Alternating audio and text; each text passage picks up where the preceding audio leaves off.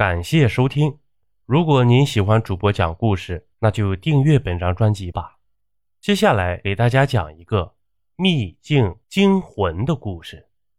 白令合上电脑，走到办公室的窗前，霓虹初上，这个高档办公区里灯火通明，玻璃窗里映出白令清秀却疲惫的面容。这个杂志社的业绩曾无比辉煌。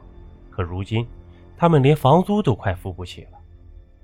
白令想给自己放个假，这时电脑突然响起了邮件提示音。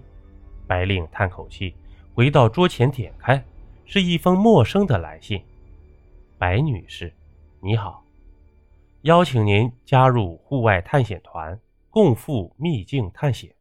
我们会穿越激流到地下暗河潜水，旅途惊险刺激。”还有丰厚的回报，您可以提供银行卡号，将会收到定金。探险完成后，还会收到三倍的奖金。看完这封信，白令不由得笑了。这是什么新骗术啊？他突发奇想，找到一张打算作废的银行卡，把卡号发了过去。这发完后，白令开始写休假前的交接报告。突然，手机收到了短信，那张银行卡上竟收到了一笔非常可观的数字。白领吓了一跳，又来了短信：明晚八点，孔雀酒吧，欢迎你。事出反常必有蹊跷，白领忽然觉得很有趣。第二天晚上，白领款款走进孔雀酒吧，酒吧非常小，位置也不起眼。里面已经有了五个人，四位男士，一位女士。见到白令，大家都热情地迎上来。原来五个人也收到了邀请邮件，他们互相做了自我介绍。白令微微一笑：“我叫白令，暗月杂志社的执行主编。”这旁边的大姐有四十多岁，有点胖。哦，我叫黄娟，开了家面包店。别看我体型这样。我可是个运动好手呢。这端着酒杯的中年男子穿着月白色对襟棉衫，清瘦冷峻，一双眼睛格外深邃。我叫段墨，是个悬疑作家。白令有些激动：“您就是段老师啊，久仰久仰。”段墨微微合手，坐着的矮胖年轻男子早想发言了：“各位，我叫吴钱。”开了家玩具厂，我这名字呀不怎么吉利呀。这次真是惊喜，居然碰上了老同学豹子多少年没见了。吴钱旁边是一位黑壮高大的男人，年纪不大，胳膊上纹着一只栩栩如生的豹子，让人看了有点心惊。男人一抱拳，哼，我叫宋豹，是个驯兽师。最后一位应该是最年轻的。大约二十七八岁的大男孩，英俊挺拔。他礼貌地笑笑：“我叫庄云飞，是个帆船运动员。再过一段时间，我就要代表国家队去参加欧洲的国际赛事了，想放松一下。”这时，白令说：“那么谁是这次活动的主办人呢？”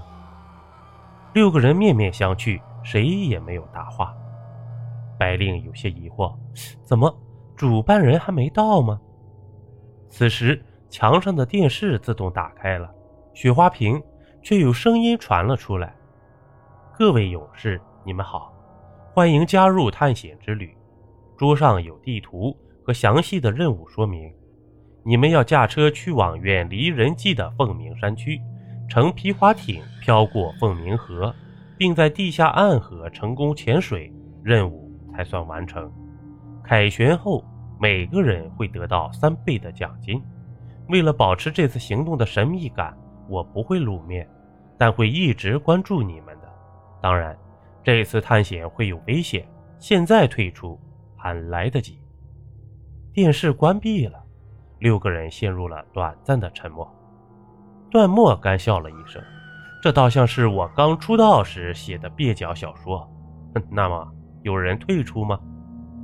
这黄娟说：“我参加有啥可怕的？我一没钱，二没姿色，又没仇家，谁能害我呀？跟你们说，这就是那种电视台搞的探险节目，没准啊，偷偷跟着咱们录像呢，故弄玄虚。这吴钱接话说：“嘿，这笔钱实在不少啊。”这白令说呢：“我也去。”这时，宋豹和庄云飞也都点点头，表示愿意去。大家展开了桌上的地图，又仔细阅读了任务说明，就各自回家了。第二天一早，白令来到孔雀酒吧，只见门外停了辆宽敞的六座越野车，车的后厢里码放着种类齐全的食品和户外用品。人到齐了，吴钱自告奋勇：“各位，我来开车吧。”当年我开车去各种山区进货，什么路也能走。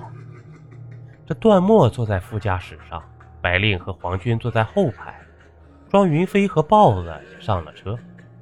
开始大家还感觉很新鲜，这黄军话很多，白令呢渐渐难以招架，索性闭眼打盹儿。三个小时过去了，越野车驶进了凤鸣山区，非常崎岖难行，颠簸得极其厉害。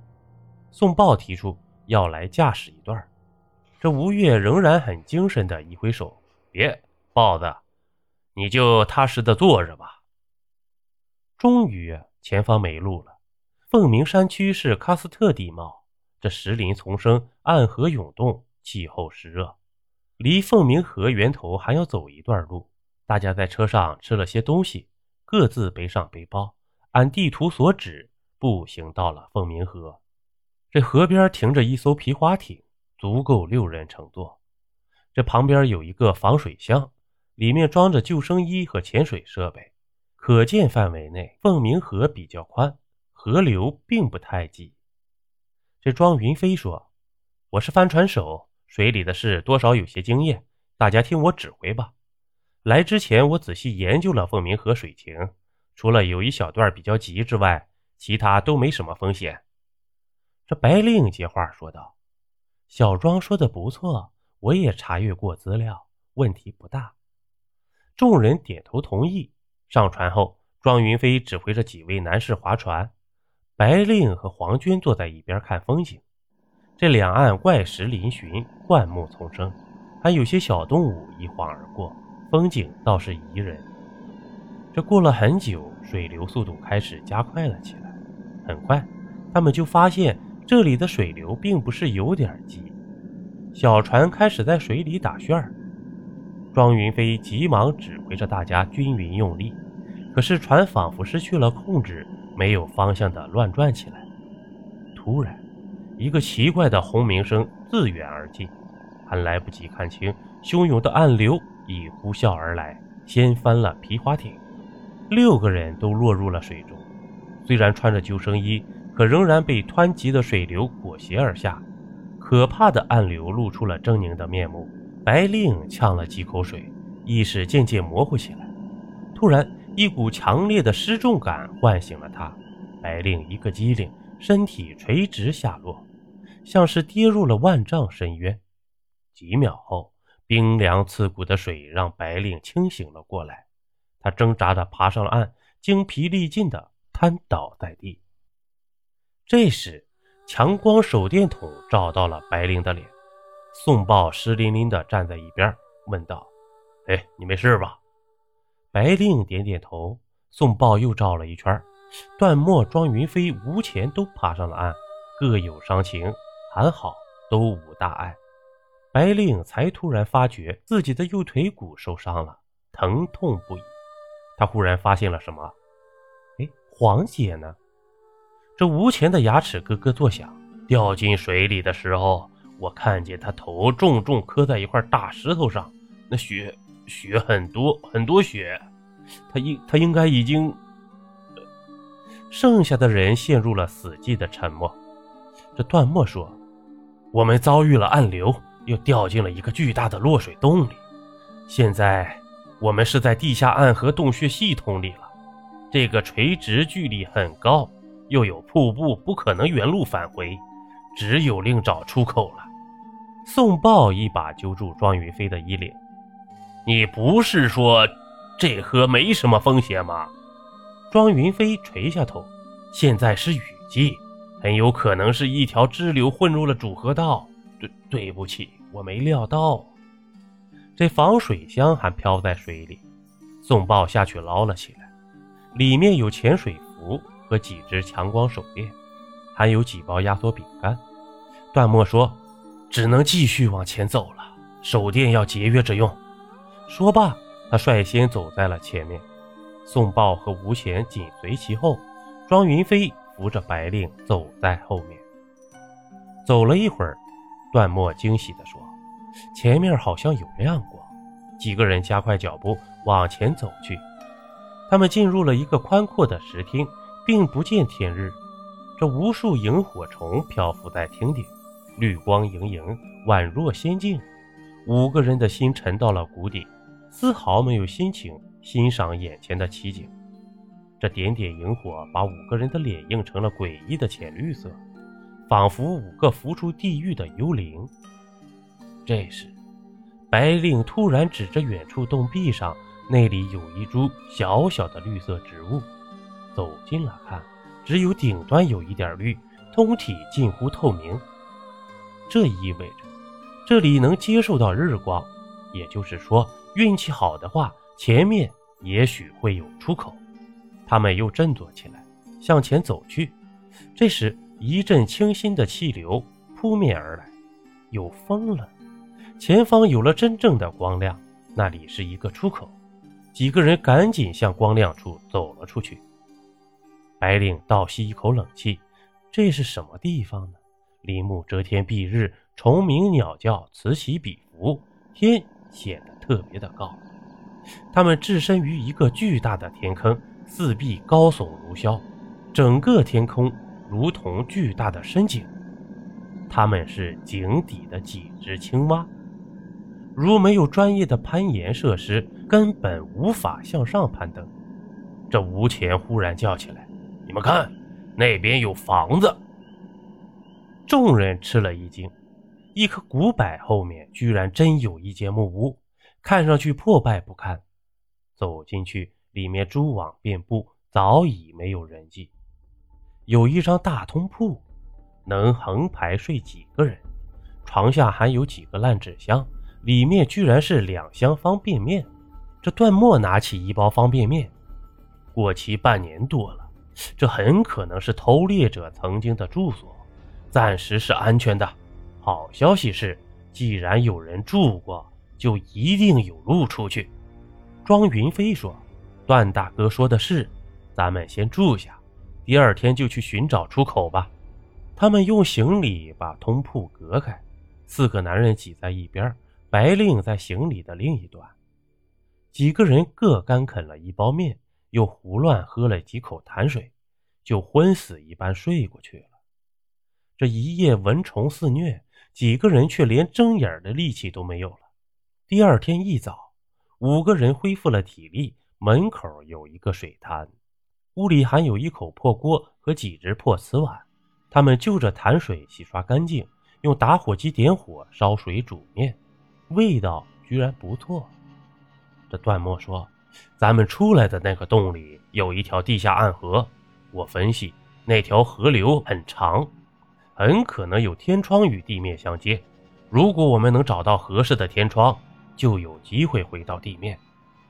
这宋豹说呀：“试试吧，比等死强。”这庄云飞说呢：“白姐腿受伤了，就在屋里休息吧。”这吴钱呢也收拾好潜水服，四个男人向地下暗河的方向走去。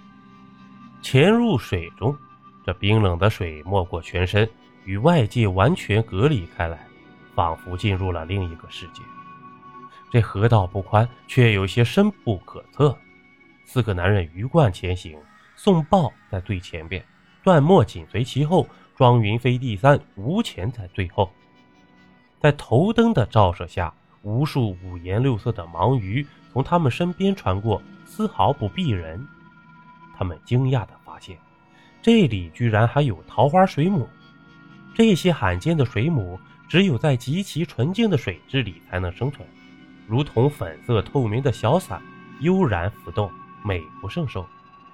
前方水道突然收窄，只有一个狭小的石孔洞，仅能通过一人。这宋豹回头示意，另外三人很快会意。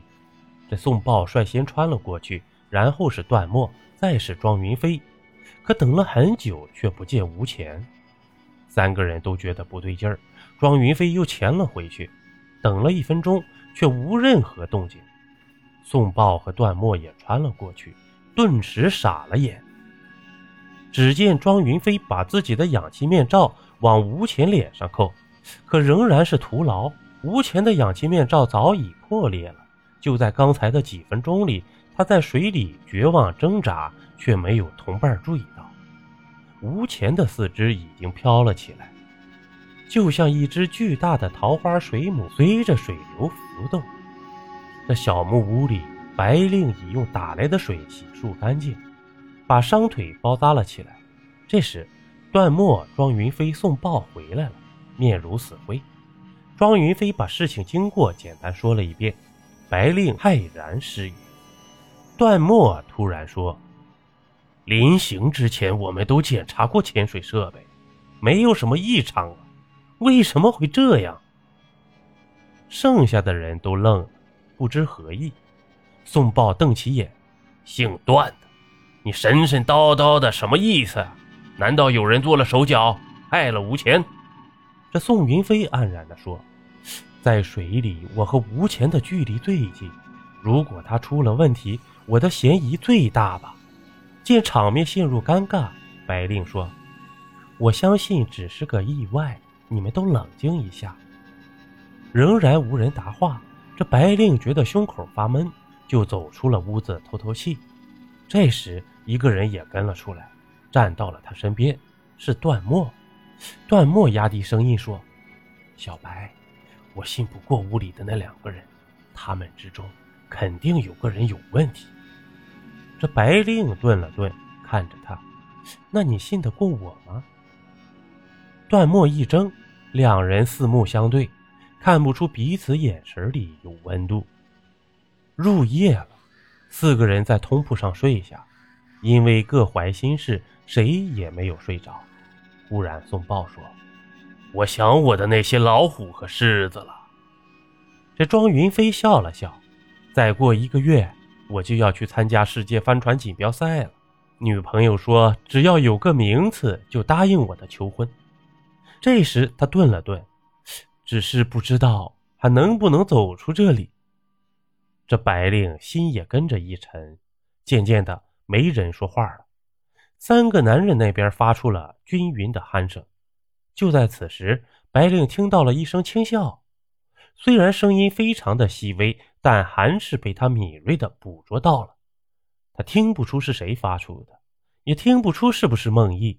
他知道，在这种场景里，没有理由能笑得出来。在这寂寞的暗夜里，白令忽然觉得。有些毛骨悚然。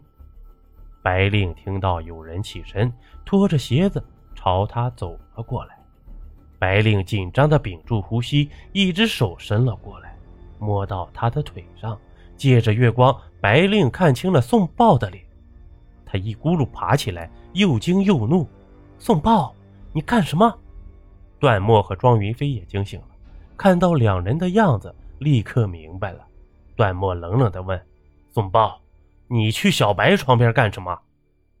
这宋豹似乎也吓了一跳，讪笑道：“呃，跟跟白妹妹开个玩笑，没没事。”这宋云飞也冷声说道：“宋大哥，你到最里边来睡吧。”这宋豹讪讪的爬上床铺，被段墨和庄云飞隔开，离白令位置最远。这一夜啊。白令不知道自己睡没睡着，邀您继续收听下集。